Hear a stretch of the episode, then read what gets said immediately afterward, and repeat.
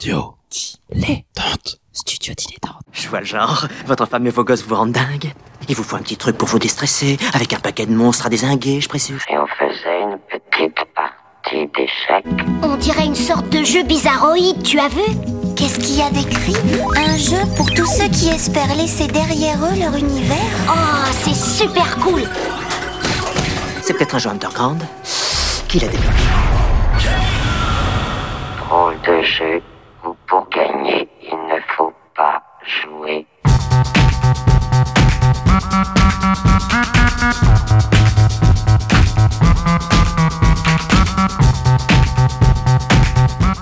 Bonjour à toutes et à tous pour ce nouveau numéro spécial de Ludologie.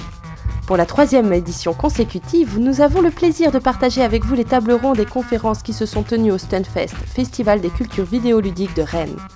Ces temps d'échange font se rencontrer professionnels, scientifiques, journalistes et enthousiastes autour de nombreuses questions relatives au jeu, en tant qu'objet et en tant que pratique. Ils sont le fruit du travail conjoint de l'association 3 Hit Combo, qui porte le festival, du NES Blog avec Yann Chauvière, initiateur des cycles de conférences, de l'équipe de ludologie et tout spécialement Manuel Bedouet qui co-organise les conférences, et de nombreux bénévoles et participants.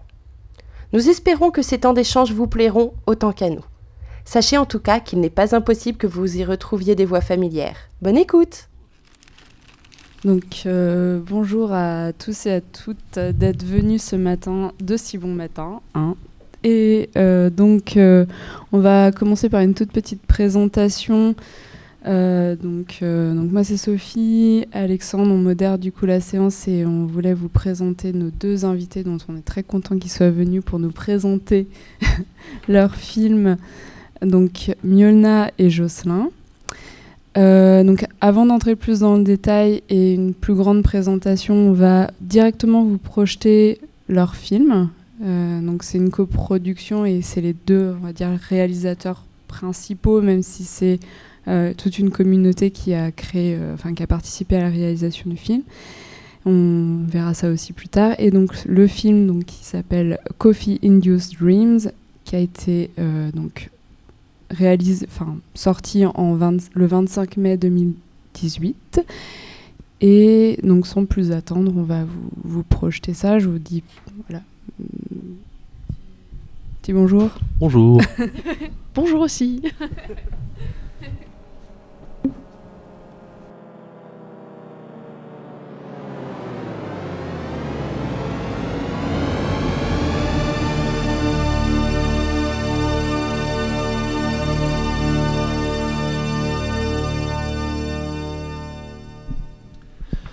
Alors, qu'est-ce qui vient de se passer euh, devant nos yeux Euh, Alors, euh, on va en- entamer une discussion, un entretien avec donc Jocelyn et Mjolna à propos de, de cette projection. Rapidement, on va prendre la suite de- du générique de fin. On a vu que vous étiez nombreux à avoir travaillé sur ce film. Vous êtes deux euh, présents aujourd'hui. Déjà, si vous pouvez vous présenter euh, rapidement et puis surtout, euh, ben, quelle a été votre fonction? Qu'est-ce que vous avez apporté euh, dans cette création collective? Alors, oula, le câble est un tout petit peu, je tire, voilà. Donc moi c'est Jocelyn Poibeau, c'est écrit en bas à droite. Dans le générique, je crois que je suis nommé sous le nom de Zao, enfin j'en suis sûr, sous le nom de Zao.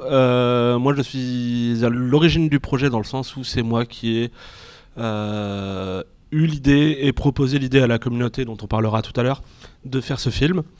Et mon rôle a été principalement un, été un rôle de- d'aide à l'organisation et de travail de tournage. Parce qu'on va en parler tout à l'heure, il y a deux grosses parties dans le film qui sont le fait de fabriquer les scènes que vous avez pu voir qui n'existent pas dans le jeu d'origine, World of Warcraft. Si vous y avez joué, euh, il y avait plein de choses qui n'étaient pas trop reconnaissables. Et le fait de filmer ces scènes afin de les intégrer dans une vidéo. Donc le fait de filmer et le montage a été en gros euh, ma partie du boulot principal. euh, bonjour à nouveau. Donc euh, moi c'est Mjolna, euh, ainsi que c'est marqué aussi en bas à droite. Et euh, ma participation dans la vidéo a été de- d'aider à la réalisation de plusieurs outils euh, qui permettaient de faire les scènes. Euh, J'ai aussi réalisé plusieurs scènes. Un petit paquet. Et j'ai aidé pas mal d'autres personnes euh, qui étaient présentes dans le générique à résoudre des soucis techniques pour que eux-mêmes puissent réaliser leur scène, euh, que ce soit euh, pour aider sur les outils que j'avais réalisés, que d'autres avaient réalisés, ou juste donner des astuces et voilà résoudre des problèmes. Alors, donc pour, pour commencer un peu à, à décortiquer tout ça, le titre de la, de la- séance de ce matin, c'est le modding esthétique. Euh, rapidement, histoire de, situer peut-être un peu euh, qu'est-ce que le modding, en tout cas euh, les, principes majeurs. Qu'est-ce que vous pouvez nous dire de, cette pratique du modding À quoi ça consiste Quel état d'esprit se, se, se ni- se niche ou se loge dans, cette, dans ce large spectre de pratiques? Alors, en gros, le modding, euh, c'est une pratique qui est quasiment aussi vieille que le jeu vidéo, dans le sens où, mm, très rapidement, on s'est rendu compte qu'un jeu vidéo, il suffisait de changer pas grand-chose pour en faire un autre jeu vidéo. Donc le modding, ça veut dire modifier un jeu vidéo, à peu près littéralement. Et il y a des exemples assez vieux de clones de jeux sur ZX Spectrum ou ce genre de choses qui étaient en fait rien que des modifications d'un jeu préexistant, on changeait en gros les petits personnages et euh, par d'autres et puis on, on avait autre chose. Un exemple euh, ancien assez connu, c'est euh, Castle Wolfenstein, un jeu sorti en 83. Ouais, c'est écrit 83. Euh, Ouais, peut-être 81. euh, et les dates sont un peu différentes. Mais le, le jeu d'origine est Castle Wolfenstein, qui a été modifié par une bande de Gugus pour faire un jeu rigolo qui s'appelle Castle Smurfenstein. Donc les Smurfs, c'est les Schtroumpfs. Donc ils ont tout simplement remplacé les espèces de euh, types qui représentent normalement des nazis par des Schtroumpfs. Et ça donne un autre jeu. Et voilà, ça c'est typiquement un mode, c'est remplacer des bouts du jeu par un autre, faire une modification. Ça c'est un autre exemple assez intéressant où là c'est un mode complet, c'est-à-dire que le jeu d'origine n'est plus reconnaissable. À l'origine c'est euh, Quake 3. Et des types en ont fait un jeu euh, totalement psychédélique qui s'appelle Acid Arena en changeant tout- tout- tous les modèles du jeu, toute l'interface, etc. Donc ça reste un, FPS tout à fait classique, mais sauf qu'il est un peu psychédélique un peu barré. Il est, il est d'ailleurs assez rigolo. Euh, Bon, ça c'était euh, des visuels qu'on avait rajoutés pour montrer un peu la, pratique du modding, mais peut-être que ça fera écho avec la, fin euh, euh, de, cette présentation. euh, c'est l'utilisation voilà, par des artistes de moteurs du jeu. Donc là c'est le moteur de Half-Life que Brody Condon, donc quand il était encore jeune artiste en formation à Los Angeles, avait, avait complètement décortiqué et trifouillé. Et il avait utilisé le moteur du jeu pour pouvoir euh, intégrer euh, ses personnages avec le skin d'un de, ses de ses meilleurs amis. Et en fait, il avait fait une performance dans laquelle euh, la Skybox faisait des effets de rémanence, dans lesquels, euh, bah, lorsqu'il tirait, en fait, on avait la, trame et la rémanence de, ce qui, enfin, de, de son action. Donc ça donnait des résultats visuellement très impressionnants et assez violents. Et euh, donc c'est ce qu'il cherchait aussi à faire euh, dans une, période où le jeu vidéo était, euh, était un peu décrié comme étant une capacité à, susciter ou à provoquer la violence chez les joueurs. Bon, on, on par- on parlera de toute façon de, de- des utilisations créatrices du jeu. Alors,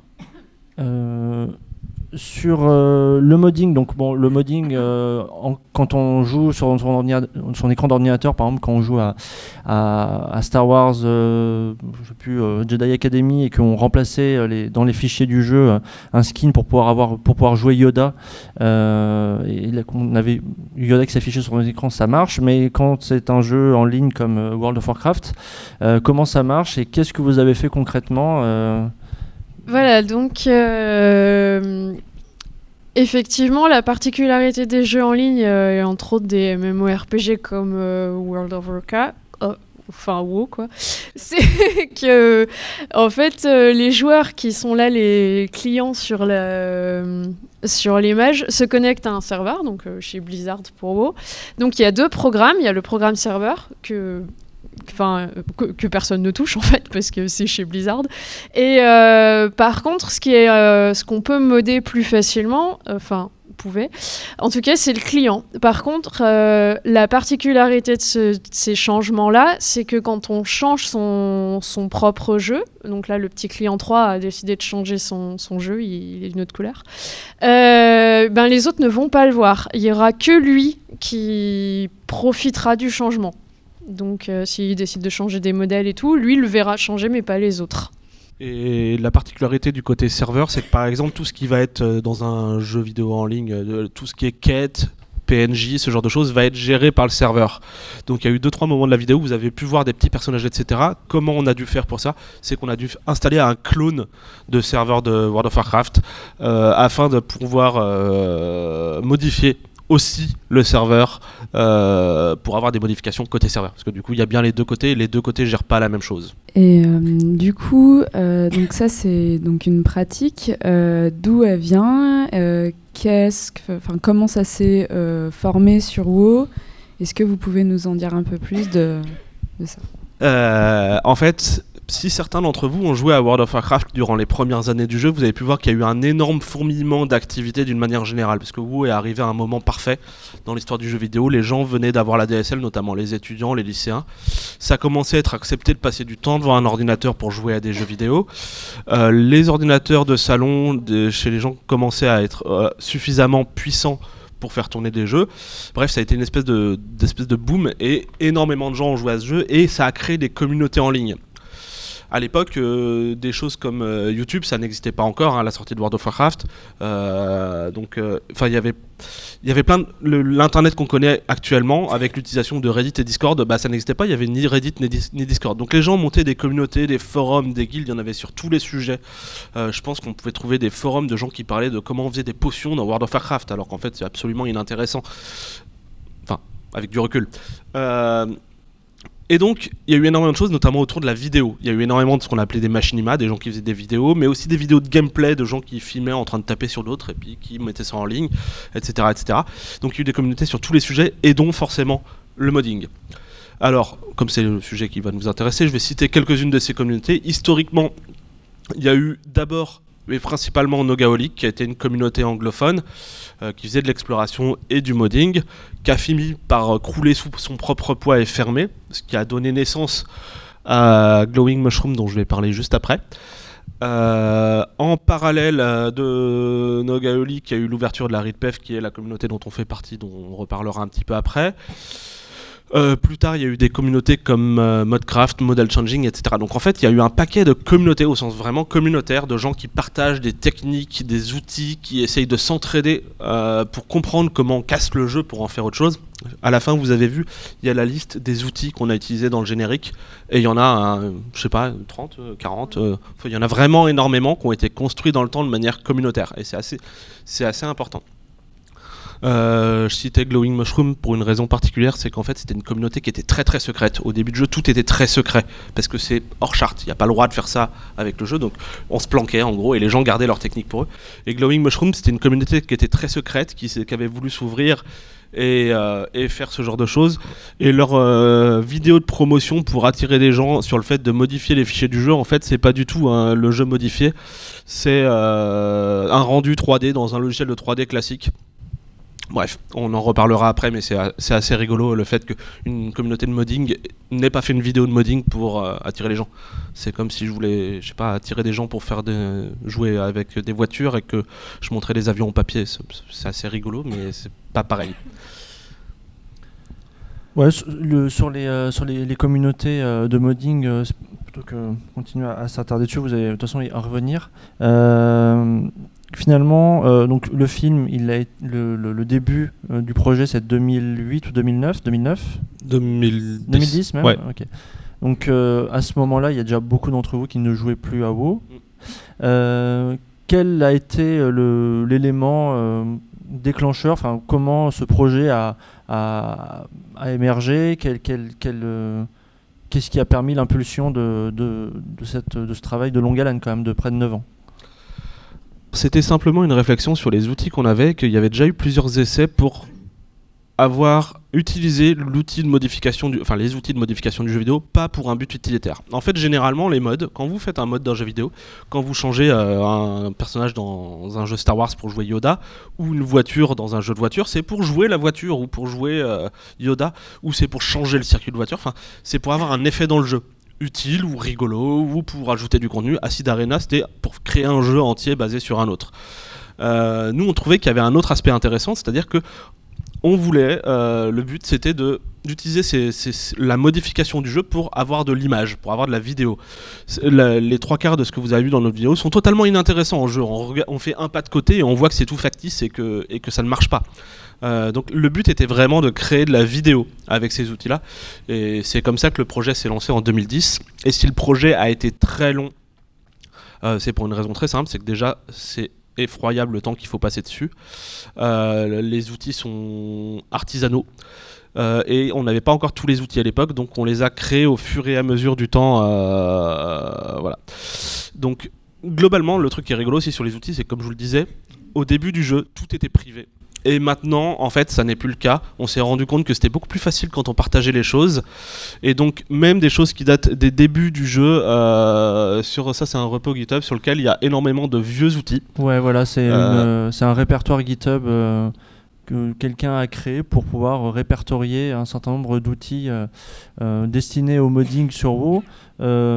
Euh, rapidement, l- histoire de, voir un peu la typologie de, de- des pratiques du modding. Enfin, qu'est-ce que vous pouvez nous en dire de, de ce qu'il y a dans ce répertoire et comment euh, est-ce que c'est continue à s'incrémenter euh, euh, Est-ce qu'il y a toujours euh, une, une activité de, de, modification de, ces outils, etc. Euh, je pense que sur ce répertoire, la personne a mis tout ce qu'il avait collecté sur son disque dur au fur et à mesure des années, qu'il a tout partagé en bloc. Du coup, on voit que la dernière mise à jour, elle date d'il y a trois ans. Donc, euh, enfin, celui-là, je pense qu'il est à peu près fixe. Euh, pendant une grosse période, euh, au tout début du jeu, il y a eu beaucoup de petits outils qui ont été développés. Et ces dernières années, il y en a eu des beaucoup plus gros qui ont fait leur apparition. Euh, entre autres parce qu'une partie des gens qui avaient commencé à jouer il y a plusieurs, euh, enfin il y a 10 ans, euh, maintenant il y en a une partie qui sont des développeurs chevronnés et qui ont beaucoup plus de capacités techniques. Et puis les formats sont aussi beaucoup plus connus, entre autres parce que maintenant la documentation est publique. Donc tout ça, ça a beaucoup aidé à ce que les outils se développent. Je ne sais pas s'il y en a encore beaucoup en, maintenant en développement, mais certains des gros outils ont toujours des petites mises à jour de temps en temps. Puis parfois, il y a quelqu'un qui fait une grosse mise à jour parce qu'il est dans le mood, en fait. voilà. En termes- de type d'outils, d'une manière générale, il y a vraiment de tout. Euh, quand on voit, imaginer un jeu vidéo, il y a du terrain, bah, on a des outils pour modifier le terrain. Il y a des arbres qui sont placés, on a des outils pour à la fois créer les arbres, les importer dans le jeu et les déplacer. On a des personnages qui bougent, on peut modifier les personnages qui bougent pour qu'ils ressemblent à autre chose. On a vraiment, on peut modifier à peu près tous les aspects du jeu de nos jours et ça s'est créé dans le temps avec énormément d'outils. Juste pour le détail, vous voyez en haut, c'est écrit Coffee et le, titre de notre euh, film était Coffee in Those James.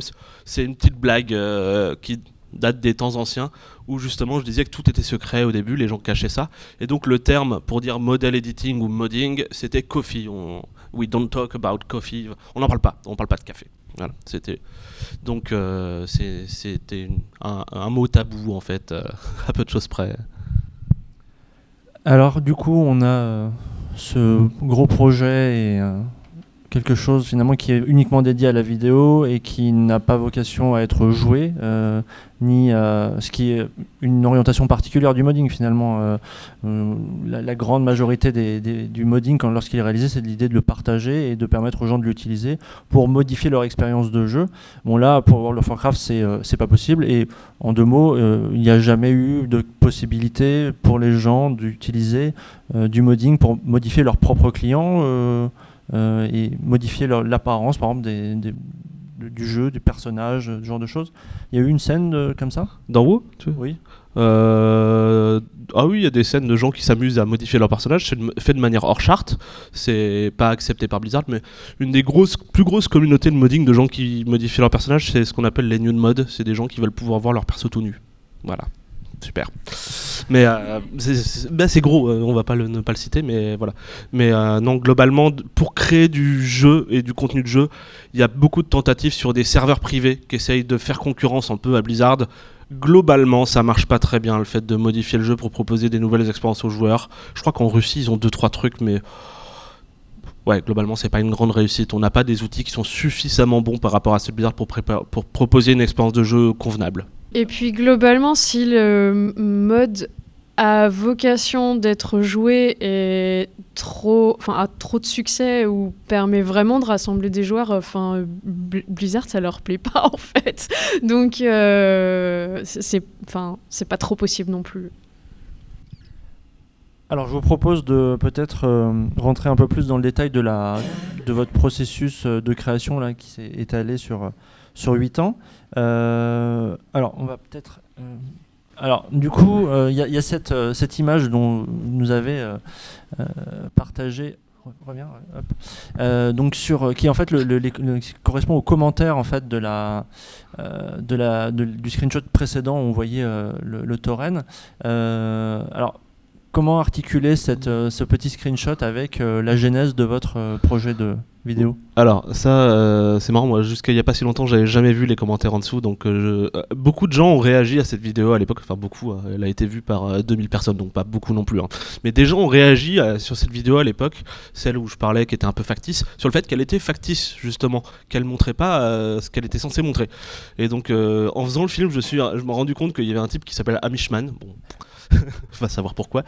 Euh, Camille, en gros, euh, la vidéo, euh, elle pue. Il n'y a, pas de, de vraies compétences de montrer dedans, de compétences. Il précise au-dessus de compétences de modèle edit, de modding donc, ou d'exploration. c'est rigolo parce que nous, on avait pour but, enfin, on voulait reprendre un bout de cette vidéo-là et la faire en vrai, justement pour cette raison-là. Et c'était rigolo de voir que ça répondait à, à la même interrogation que quelqu'un s'était posée il y a 11 ans. Et on, avait, on a commencé à, faire la, à refaire la chose dans la vidéo en question euh, avant de voir que des gens avaient râlé sur les commentaires YouTube. Enfin bref, c'est- assez rigolo. Donc pour récapituler, donc ça c'est j'ai pas de commentaire der- sous votre vidéo hein, qui Non, est non. disponible sur YouTube. donc c'est une vidéo qui avait été euh, réalisée par une scission de la grosse communauté nogaolique et euh, qui en fait annonçait des ambitions sans la matérialiser techniquement. Ouais. Et du coup, à partir de cette ambition, vous avez euh, décidé de, euh, de, de la réaliser complètement dans un, dans un film. C'est à peu près ça, oui. Du coup, qu'est-ce que vous pouvez nous dire euh, brièvement sur les ambitions euh, du film, euh, notamment en termes, bon, en termes techniques peut-être déjà, sur, euh, sur euh, les enjeux d'outils, sur les enjeux de communauté, euh, parce qu'on on voit que la- le séquençage de la, de la vidéo se fait par chapitre, euh, et euh, alors vous allez euh, développer, mais euh, en fait, vous êtes plusieurs personnes ont créé euh, des différents éléments visuels, euh, qui soient petits ou assez longs. Voilà. Que- quelles sont les ambitions en termes de communauté, de pratique et d'outils? Donc, effectivement, le film a été fait en- enfin, par la communauté RIDPEF, qui est une communauté qui fait de l'exploration dans le jeu, et, enfin dans WoW, et du modding, du coup. Et l'idée était de faire en sorte que tout le monde puisse participer, que euh, chacun puisse venir avec ses idées et essayer de réaliser le, le- bout de modding, euh, de mettre en valeur les éléments visuels qu'il souhaitait. Donc... euh, ah oui, ça bouge. C'est pour ça que les, enfin, les scènes ont été c'est pour ça qu'il n'y a pas de scénario non plus. C'était pour ne pas apporter trop de contraintes, sachant qu'il y avait déjà énormément de contraintes techniques, que l'utilisation des outils, c'est compliqué et tout ça. Euh, L'idée était de ne pas rajouter en plus un frein scénaristique ou un frein euh, en mettant des contraintes de couleur ou ce genre de choses. Et ben, je te laisse. Et quant au contenu lui-même, euh, on avait plusieurs inspirations. La première, évidemment, c'était World of Warcraft, mais qui n'était pas obligatoire. Il y a plusieurs scènes où on reconnaît clairement le monde de Warcraft. Il y en a d'autres où pas du tout. Et on s'est dit, notre truc, c'est un peu de la démonstration technique. Donc, euh, si on mettait des trucs, des références euh, au summum de la démonstration technique, en gros, ce qu'on appelle la démoscène. Donc, c'est des gens, si je résume très rapidement, qui font des exécutables, des programmes, en fait, les plus petits possibles, les, et qui ont pour but de faire des trucs qui visuellement pètent. En gros, c'est très succinct, mais bon, bref. Euh, Il y a quelques effets qui sont récurrents dans cette scène de gens qui font ces vidéos-là, euh, notamment le fait de faire des tunnels. Donc c'est pour ça qu'il y a un ou deux tunnels aussi dans notre vidéo, ou le fait de faire des formes qui bougent ou des cubes qui bougent. Bah nous on a un cube qui se déforme et des cochons qui se déforment. C'est dans l'idée, c'est assez proche de, cet esprit-là. C'est pareil, les arbres qui bougent, c'est très proche de ce qu'on peut trouver dans la démoscène. Et d'ailleurs, dans toute cette partie-là de la vidéo, du coup, on a mis une musique euh, tirée euh, d'une démo. Voilà. Euh, dans les autres éléments qu'on a pu mettre. Ouais, bah, oui. bon. Et du coup, au niveau des techniques, euh, est-ce que vous pouvez nous dire un peu plus sur la création des outils, des outils que vous Ouais. avez Alors, je parle de celui-là, tu parles des outils? Ça, euh, le, là où c'était écrit swap, là, avant, après, euh, c'est simplement que c'est une, out- c'est une technique historique de modification du jeu, c'est-à-dire que dans la forêt d'Elwyn, c'est une, forêt, il y a des arbres, l'animation marche pas? Tant pis. Moi, c'est censé marcher, c'est censé être animé, on voit un avant-après. Normalement, il y a plein d'arbres. Voilà, là il y a des gros arbres et là il y a plus d'arbres, plein d'arbres, plus d'arbres. En fait, il s'agit simplement de prendre les arbres et de les remplacer par des toutes petites boîtes aux lettres. On les voit d'ailleurs un petit peu. Et ça change complètement visuellement ce qu'on voit. Donc ça c'est une des techniques traditionnelles de modification du jeu. Euh, et après ça, ça c'est vraiment le plus simple. Et après ça, pour faire plus compliqué, il faut vraiment des programmes, des outils. Et c'est là que je vais passer la parole à Yolanda. Ouais, ouais, on Donc- a encore 5 bonnes minutes. Ouh. Euh, donc des outils et des techniques, il y en a plein plein, mais du coup on en a choisi un autre en exemple pour, euh, dire à peu près de quoi il euh, s'agit, merci. Euh, donc on a par exemple réalisé un outil qui permet de prendre des images et euh, de, faire en sorte que chacune des images corresponde à un élément euh, pour euh, créer un terrain. Donc par exemple, on va avoir une image qui représente les altitudes, une image qui représente s'il y a de l'herbe ou des graviers, etc. Une autre qui va aider pour le placement des objets. Et ensuite, le programme va tout mélanger et il va arriver à faire un terrain qu'on pourra ensuite incorporer à l'intérieur du jeu et filmer dedans. Donc là, par exemple, on a une, euh, une des images qui servait pour le placement des objets.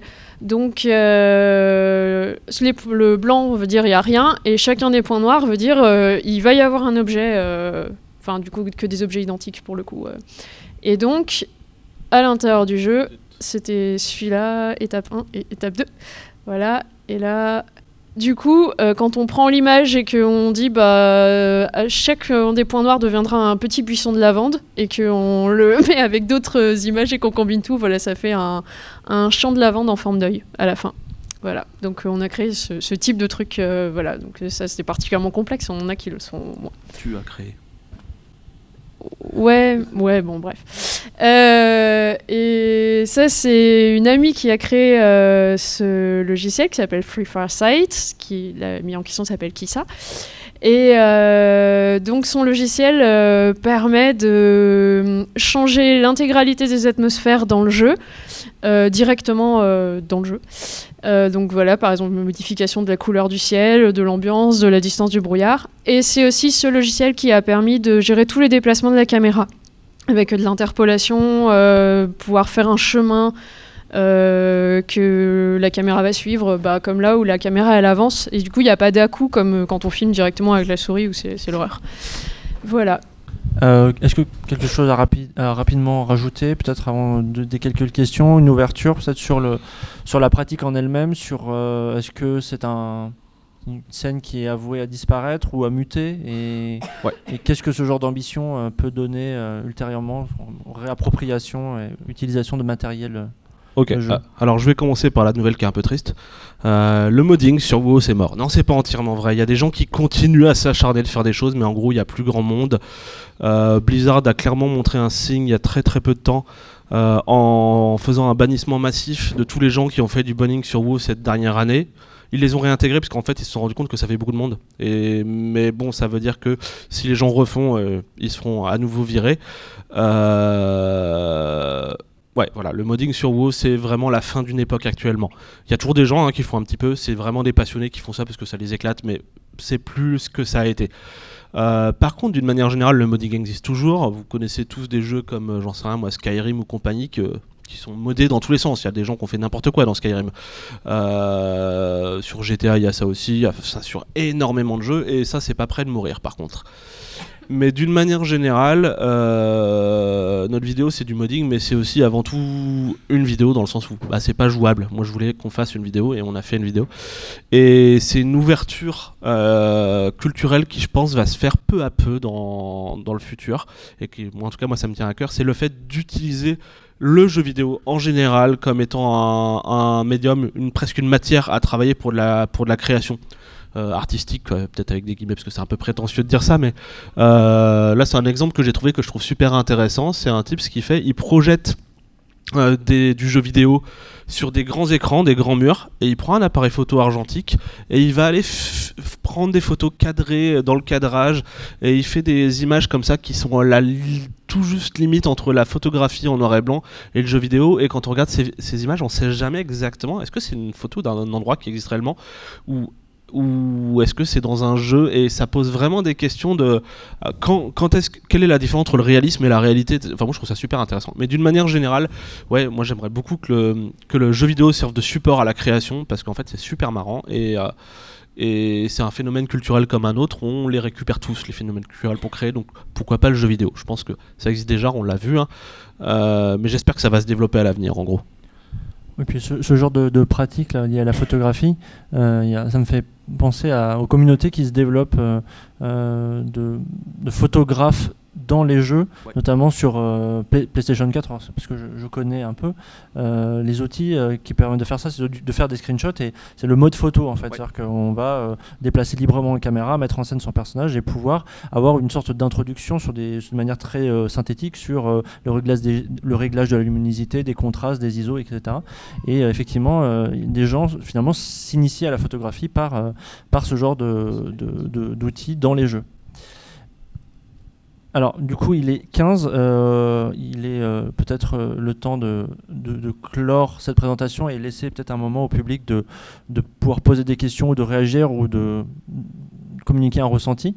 Peut-être on peut peut-être pas. Ah oui, bah, pendant qu'on fait ça, je vais met- mettre un petit making-of pour que vous puissiez situer un certain nombre de choses concrètement. Juste avant, le making of en question, c'est une mini vidéo qui est très courte qui sert principalement à montrer euh, que dans la vidéo qu'on vous a montré, tout est fait dans le jeu. Tout, tout, tout. Il n'y a que le montage vidéo purement qui n'a pas été. Vous voyez, au début, c'était fait dans le jeu. En fait, c'est à côté de Stormwind, j'ai casé ça avec Caroline, on a fait ça, voilà. C'est- dans le jeu, tout est dans le jeu. Le générique de fin est dans le jeu. L'écran titre est un objet qui vole dans le jeu, tout. Voilà.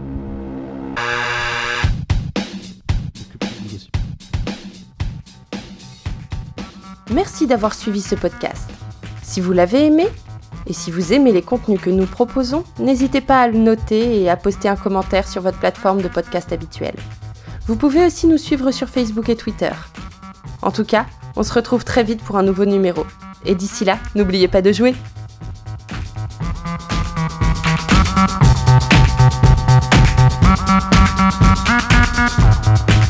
soutenir ce podcast et l'assaut qui le porte, rendez-vous sur tipeee.com slash studio-dilettante.